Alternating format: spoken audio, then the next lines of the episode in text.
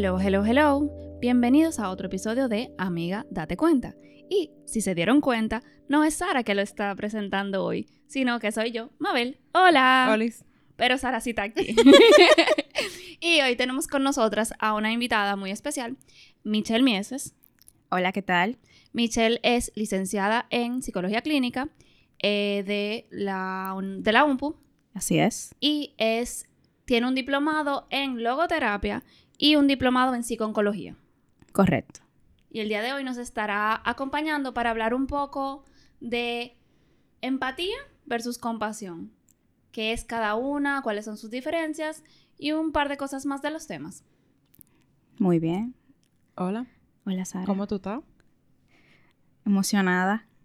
Ay, qué chulo. Nosotros también estamos emocionados de tenerte aquí. Gracias. Tú sabes que últimamente como que yo siento que nosotros los psicólogos estamos haciendo como campañas de empatía y hablando mucho de, la empatía y de la importancia de la empatía. Y genuinamente yo siento que es algo importante. Pero primero que nada, si yo te hablo de empatía y yo te hablo de compasión, ¿qué tú entiendes por esas dos? Bueno, lo primero que me viene a la mente es que empatía es más identificarse y razonar con la, eh, respecto a la persona. Es como que me pongo en tu situación y veo desde lo que yo siento, cómo yo puedo salir de eso para poder brindarte a ti una ayuda. Y cuando veo compasión, es más como la emoción o sentimiento que me transmite de que yo no te quiero ver sufriendo o con cualquier otro sentimiento. Esa parte es lo que veo como compasión. Es como yo hago algo por ti. Yo puedo hacer algo al respecto, quizá. Exactamente, para que tú dejes de sufrir o para que tú sigas con ese sentimiento. Puede ser alegría también o felicidad. Eh, yo siento que eh, la idea de vivir en un mundo más empático de repente es como una catapulta para poder llegar a ese punto de también vivir en un mundo más compasivo. Es como yo siento que nos, lo que nos falta en cuanto a hablar de, de, de empatía es hablar también de la acción. Porque de repente para mí la empatía es como que yo entiendo cómo tú te sientes. Y no, no, no paso de ahí. Que igual hay casos, y hay casos, porque lamentablemente no siempre uno puede estar, tú sabes, tirándose los problemas de- Claro, del otro arriba. Pero muchas veces sí podemos hacer algo. Y yo siento como que de eso no se habla mucho. ¿Qué, qué cosas, por ejemplo, tú entiendes que pudiera ser quizá un acto compasivo por un vecino? Bueno, si el mundo fuera más compasivo en sí, eh, la gente trataría de, aliviar, el su- de aliviar, perdón, aliviar el, s- el sufrimiento del otro. Por ejemplo, si yo veo que comenzó a llover y al vecino se le está mojando la ropa y no está porque salió pensando de que todo el día va a ser sol, conchole, déjame aunque sea recogérsela y guardársela aquí y decirle, mire, se mojó su ropa, yo lo siento, pero por lo menos no deja que se llueva, no deja que, que se moje completamente, perdón. E- Eso sería más un poco de compasión. A que si fuera empático, tú pasas por el pasillo y tú dices, ay, conchole, se le está mojando la ropa al vecino. Qué Es que, ay, pena". pobre fulano, qué mal. Sí, Me déjame quitar mi ropa y ya. Tú sabes que, que eso me hace pensar mucho también en, por ejemplo, cuando las madres, usualmente, pero pueden ser los padres también, pero yo he visto más madres en el supermercado, eh, van al supermercado con sus hijos pequeños y el niño se antoja de algo. La gente usualmente tiende a ver esa rabieta como, ah, como que está llamando la atención, que es un mal educado, y, y a veces uno no se pone a pensar ni siquiera como, no nada más lo incómodo que debe de ser para la madre tener que manejar esa rabieta en público, delante de la gente, sino que quizá también o no lo sabe hacer, o necesita ayuda, o ella misma está drenada.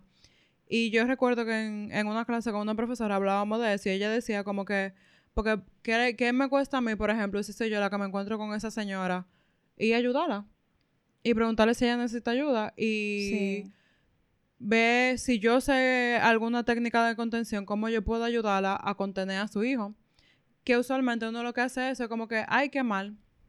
Sí, Y solamente hace- dice, ay, qué vergüenza. Ajá, de que, Déjame ay, que al ver- otro si fuera el muchacho mío, no, el muchacho mío no haría eso, porque eso lo más seguro es porque ella, tú sabes, yéndose por el lado ya de una gente que nada que ver con eso, una gente empática va a decir, ¿qué es eso, la pobre que? Y como que ya. Sí, o que dice, ay, qué muchacho más malcriado. Ujú, ujú. Y tú te quedas como que, "Mm, ¿y lo Ujú. tuyo? Igual ahí no estamos siendo ni empáticos ni compasivos. No. Entonces, la empatía sería, a ver si entendí, la empatía sería, oh, wow, ¿cuáles son las cosas que ella tendría que estar pasando para que le pase eso? Pero al final no hacemos nada. Y la compasión es cuando ya vamos y hacemos algo. Exactamente. Y, y como que tratamos de, de, de manera activa intervenir. Y es como también brindar calma en momentos de angustia. Y en momentos difíciles. Porque no nada más es que yo pueda hacer por ti. Eh, eh, como en los cinco lenguajes del amor, no es nada más actos de servicio, sino también quizá palabras de afirmación. Y quizá hay, hay, hay veces que uno tiene algo que le puede decir a la otra persona que puede servir para eso. O de repente el simple hecho de, de estar ahí y de poder brindar calma. Okay. Porque hay momentos que son como muy críticos y que uno se está volviendo loco y de repente que venga alguien y se siente contigo y te escucha y te habla en un tono de voz calmado, Claro. ayuda bastante. Ahí tú sí vuelves. Yo me, me acabo de poner en contacto con algo que nos enseñaron en intervención en crisis, donde una persona que está pasando por un momento de, por ejemplo, un desastre natural, no necesita que yo me le siente al lado a escucharlo, sino que necesita que yo le busque comida o que yo le busque agua o que si está pasando mucho frío, que le dé algo para que para el frío. Entonces, son momentos donde no necesitamos necesariamente empatía, sino que necesitamos más compasión. Sí, porque hay veces que uno resulta ser tan bueno con el otro que te sigue buscando. Solamente para obtener eso. Pero tú estás esperando que esa persona reaccione y también busque de esa parte. Claro que sí. Que nos terminamos convirtiendo en una, en una muletilla y no permitimos que el otro crezca. Claro, entonces yo te estoy brindando la herramienta que tú puedes usar, pero tú solamente estás usando la herramienta que yo te estoy ofreciendo, cuando tú también sí la tienes. Es como, como la frase que dice, eh, dale un pescado a un hombre y comerá un día y enséñalo a pescar y va a comer el resto de su vida. Perf- exactamente. Es como, para mí la compasión tiene mucho que ver con nutrir al otro, no nada más eh, entenderlo.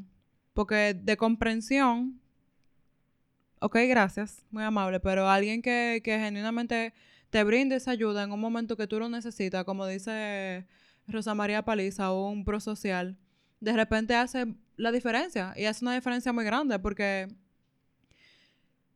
¿qué es lo que más necesitamos hoy en día? Educación. Yo me quedo con el contacto. Ok. Y el contacto es, es- es educación de, no nada más de buenos días, buenas tardes, por favor, gracias, No. eh, sino también de, a una gente se le cayeron 100 pesos en la calle y yo lo vi. Ok. Yo me hago el loco o, O, le caigo atrás. o le caigo atrás, hey, disculpe, se le cayó eso. Porque yo siento que estamos viviendo en un mundo que cada vez jala más para el lado individual y si bien yo soy pro que cada quien tiene derecho a ser individuo en libertad, también vivimos en una sociedad y somos una comunidad. Claro, yo diría que la palabra sería reaprender, porque ujú. es- hemos perdido ya lo muchas sabemos, hemos cosas. perdido Sí. el contacto. Entonces, hoy en día las personas se quedan con la competi- son competitivos, siguen la selección natural, que sobrevive el que más fuerte es. Entonces, llega el momento en que si tú tienes mucho de algo, tú no lo das. Tú no lo brindas que el que lo necesita. Entonces, tú te quedas como que, si yo no lo tengo, ¿qué hago? Entonces, tú sí lo tienes, lo tienes muy ab- abundantemente y no lo, o sea, es como que busca lo tuyo. Y, y definitivamente yo, yo soy más de, de que obviamente cada quien hace lo que le da a su gana y lo que mejor entiende.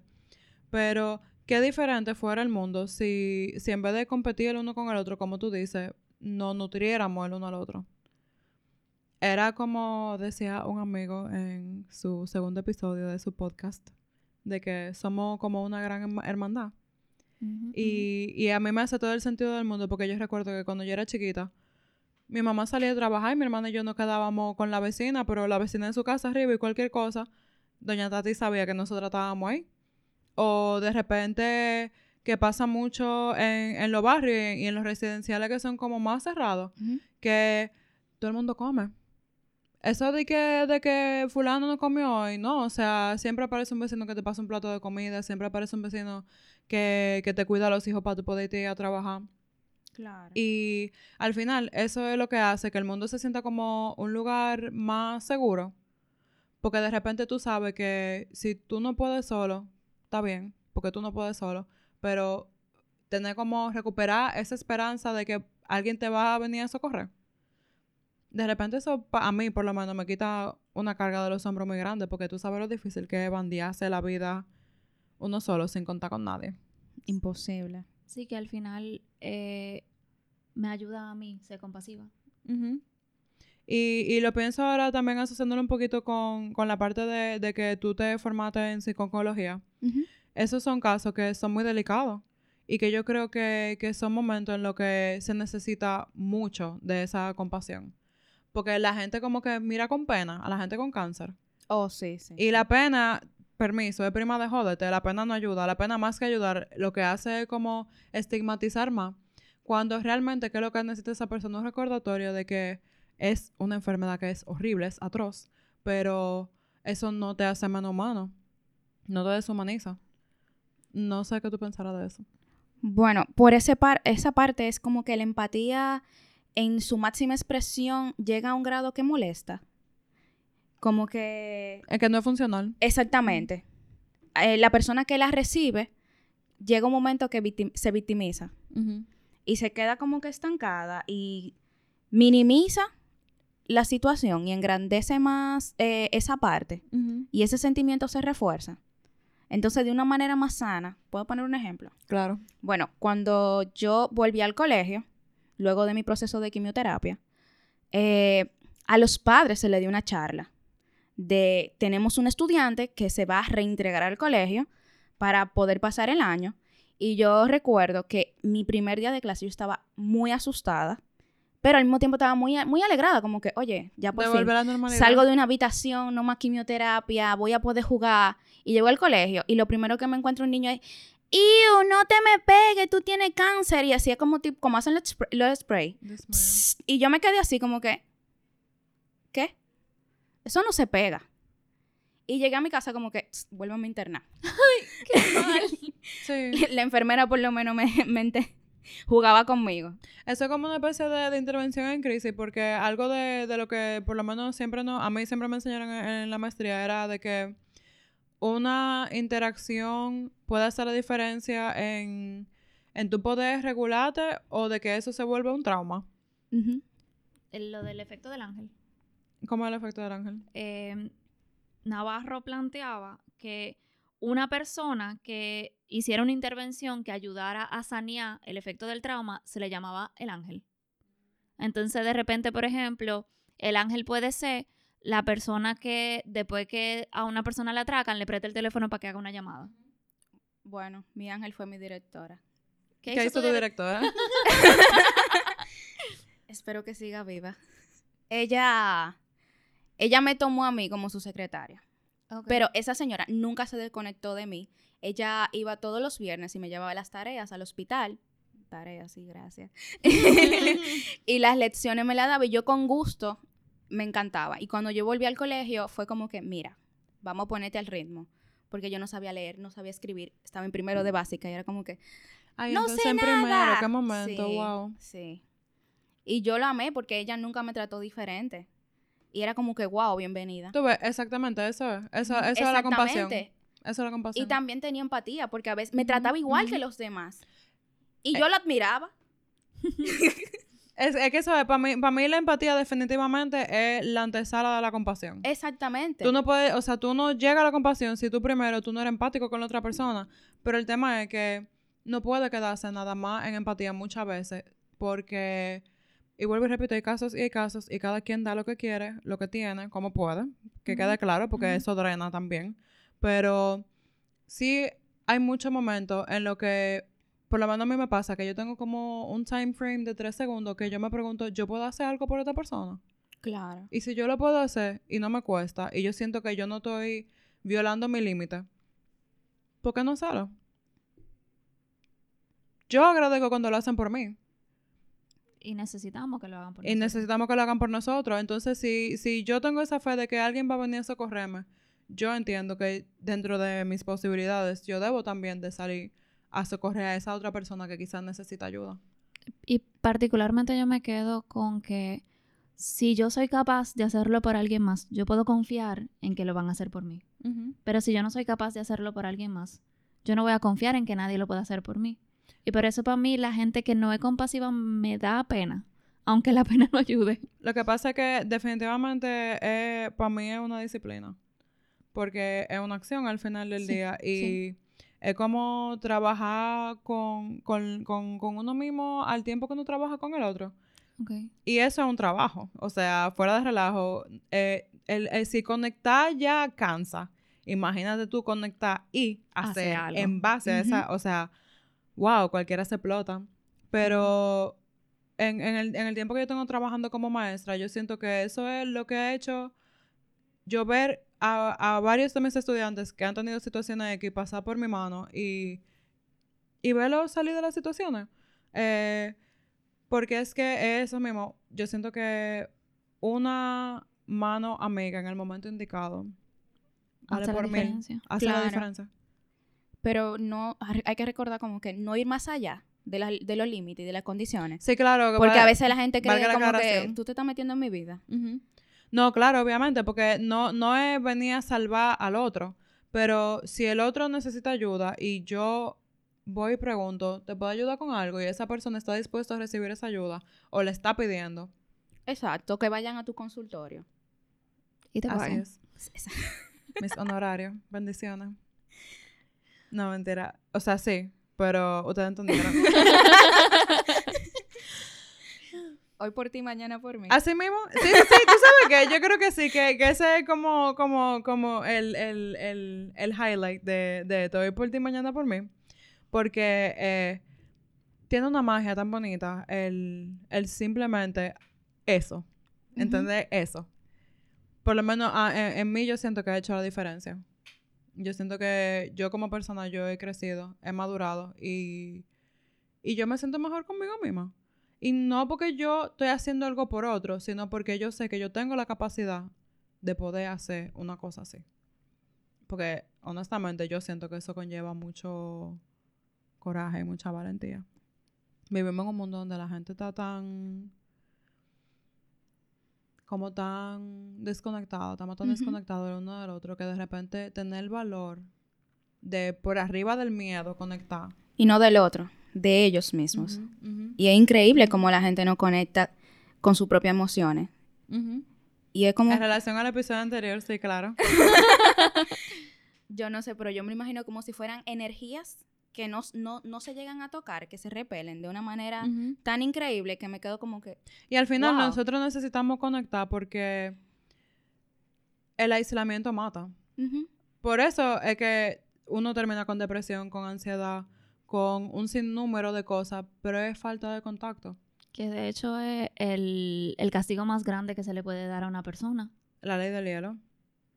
Incluso hablando a nivel penal, aparte de la muerte, el confinamiento solitario, es lo más horrible que le puede pasar a una gente.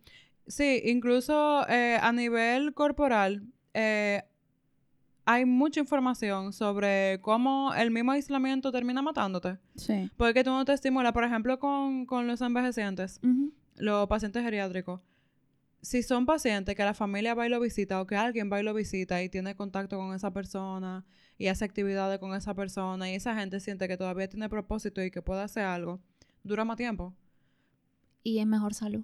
y en mejor, y en mejor condición, exacto. Y lo mismo pasa, por ejemplo, también con los bebés. Un bebé que sabe que lo aman y que sabe que sus necesidades la van a cubrir, que sabe que está en un sitio seguro, es un bebé que está sano. Sí. su sistema inmunológico se, se fortalece porque, señores, por más que uno quiera decir que no, las emociones y la salud fisiológica van agarraditas de la mano. Ah, sí. Son mejor amiguitas. Y, y, y muchas de las enfermedades también que, que estamos viendo en esta época, toda esta crisis de, de gastritis, de úlcera, Psicosomático completamente. todo eso es psicosomático porque es que la falta de contacto, más el estrés, la presión. Si no hay contacto, yo no hablo. Y si yo no hablo, yo me vuelvo loca porque ¿qué yo con todo eso? Tu cuerpo te lo dirá. Así me meto. Te pasará la factura, mi amor, con Stevie incluido y todo. Yo creo que, que, que ya lo, lo que sigue sería ver de qué manera podemos como incorporar ser compasivo en la vida diaria. ¿Cómo se puede hacer eso? Oh, wow. Eh, ¿Qué te digo? Puede ser ponerse en contacto con las emociones. Eso es parte. Sí. Eh, sentir al otro. Y, y yo diría que dentro de ponerse en contacto con las emociones, ponerse en contacto con la gratitud. Sí. Ay, sí. Sí, muy importante hablar de gratitud. Gracias por Pensar en esas pequeñas cosas que la gente como que mira. Porque cuando estamos agradecidos, la compasión viene del corazón. Sí. Y viene solita. Viene incluso hasta como un... Yo puedo, yo tengo todo lo que yo necesito. Yo puedo dar. Yo estoy en la posición de que yo puedo dar. Y que un da diferente al que vendría, por ejemplo, con la codependencia. Porque yo necesito dar para que no me dejen. O, pero aquí no, aquí... No, esto yo necesito dar porque yo quiero. sí, es y porque yo puedo. tú sabes que Sí. sí. ¿Por qué no? Porque, ¿por qué no? sí. Hoy me siento altruista. Déjame ver qué puedo hacer por la gente. Oye, ¿cómo estás? Espero que estés bien. Eso sería un buen... Y, y se siente y se vive diferente. Y me imagino que, por ejemplo, de ahí probablemente viene eh, lo, que, lo que viviste con tu directora. Porque ella no se quiso apoderar de tu aprendizaje. Claro. Ella vino a ofrecerte. Sí, Ella vino a echarte agua. y que no fue de una manera de, oye, tú tienes un problema, arréglalo como tú puedas. No, no, no. Ella nunca se metió en nada de decirle a esos niños, miren, eso no es, eso es tu problema. Sino como que tienen que entenderlo, cada quien es diferente y tiene una condición. Pero a los niños nada más se les enseña como que ustedes son diferentes porque eres niña, eres niño en ese momento. Y todo lo otro no aparece. Exacto. Y, y esa es como la tarea más grande que tiene el niño, aprender a ver al otro. Porque la mente infantil funciona nada más viéndose a uno mismo. Sí. Eh, y parte de la maduración eso es ver al otro, incluyendo a los padres, y entender que de repente el otro existe. Entonces eso significa que tú también tienes tus, tus limitaciones, que tú tienes tus virtudes, que tú tienes tus carencias, que tú tienes tu, tu problema. Y, y es tan chulo por eso mismo, porque estamos todos en el mismo sitio al final, como compartiendo la misma experiencia, pero cada quien come en su propia medida. Me acuerdo una vez un niño que, que me dijo como que, que le iba a decir a su mamá lo que yo había hecho. Y yo le dije como, no, yo se lo voy a decir. Y él me dijo, bueno, pues se lo voy a decir a tu papá. Y yo, bueno, eso va a ser muy difícil porque mi papá está muy lejos. Y él como que cambió todo y me miró y me dijo, ¿y dónde está tu papá? Ay, eso. Ah, sí, me pasó. Como, como esa sensación de, espérate, ¿De ¿cómo qué? ¿Cómo así? ¿De qué tú hablas? De esto es una cosa muy seria. ¿Y, ¿Y tu papá no está contigo? No, él vive en California. ¿Y dónde está eso? Ven, vamos a buscarlo en el mapa. Oh, por Dios. Y fue toda como una experiencia, pero fue la experiencia de él estaba, él estaba muy enojado porque había algo que quería hacer. Yo le había dicho que no. Y fue como, como le cambió de una vez el, espérate, ¿cómo así? Yo siento que, que en ese caso los niños son como los mejores tutores de compasión y de resiliencia. Sí. Nada más puro que un niño, señores. O sea, eso, eso es una cosa que yo lo veo y yo no me explico. Yo recuerdo que eh, conocí el caso de, de una niña que tenía autismo y que cambió la actitud de los padres y de, y de los padres del, del curso completo Ujú. A, raíz de, de una interacción con otra niña. Que ella decía, pero ¿por qué que fulana no juega con nosotros? Y ella le decía como que, pero, ¿y, y fulana no habla? Pero es que fulana nunca quiere jugar conmigo porque ella me arrebata las cosas y se va. Ella me las quita de la mano. Eh, y yo tengo que caerle atrás porque me la deo, para que juegue conmigo. Y, y esa niña encontró la forma, no sé cómo, de integrar a su compañera al juego. Al punto de que terminó el año escolar y, y todo el mundo jugaba con todo el mundo. Incluida la niña que tenía autismo porque alguien conectó con ella. Y de repente ahí vemos donde tenemos una niña que probablemente le enseñaron eh, a ser compasiva. De que le enseñaron de que eh, todos podemos jugar. Y de que quizá tú no quieres jugar con fulano, ok, pero fulano tiene derecho a jugar también. Sí, que no fue como tú tienes que compartir tu juguete obligado. Claro. sino es una niña que probablemente es respetada. Sí. Y que, y que conoce eh, la palabra límite también. Sí, porque también la compasión es eso, eh, eh, pa- es parte de ese reconocimiento, es conocer el límite del otro y respetarlo también, así como yo conozco el mío y respeto el mío. Sí, Claro. que me conecto con lo que tú dijiste ahorita de yo puedo ahora mismo. Exacto, yo puedo, yo puedo yo y yo puedo porque me lo permitan. Eso me gustó. Bueno, mi salvador fue, aparte de, fue un compañero. cuando yo regresé una semana después que había perdido el cabello y se quedaron de que, "¡Ah! ¿tú no tienes cabello? Y yo Ay, estaba de que. ¿tú crees que las niñas tienen, todas las niñas tienen cabello, tú no tienes? Y Wow. yo me quedé así mirándole y dije, ahí viene este, ya es temprano ya, me voy para mi casa. ¡Qué chulo! ¿Qué sí yo qué? Y yo, ah, ok". Gracias. Le gustó. Gracias y por arreglarlo. de que mírenla, mírenla, qué chulo. Y yo, ok, ya, eh, mu- mu- tú- mucho. Soy popular aquí. Wow, qué chévere. Para que tú veas. Viste, la- las pequeñas cosas sí hacen la diferencia. claro, claro. Y ahí está. Pues, ¿con qué se quedan ustedes en el día de hoy? Muy bien. eh, empatía es la antesala de la compasión. Y que la empatía se queda corta. Sí. Yo me quedo con eso. Yo me quedo con. con que nutrir al otro puede ser hasta una necesidad. Ahora que yo lo pienso también, eh, parte de, de la autorrealización es poder hacer y poder dar.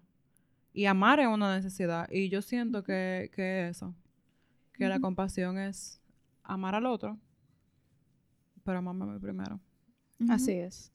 ¿Y ustedes con qué se quedan? Se pueden poner en contacto con nosotros a través de nuestro Instagram, arroba ADC el podcast, o a través de nuestro email, adcelpodcast, arroba gmail.com.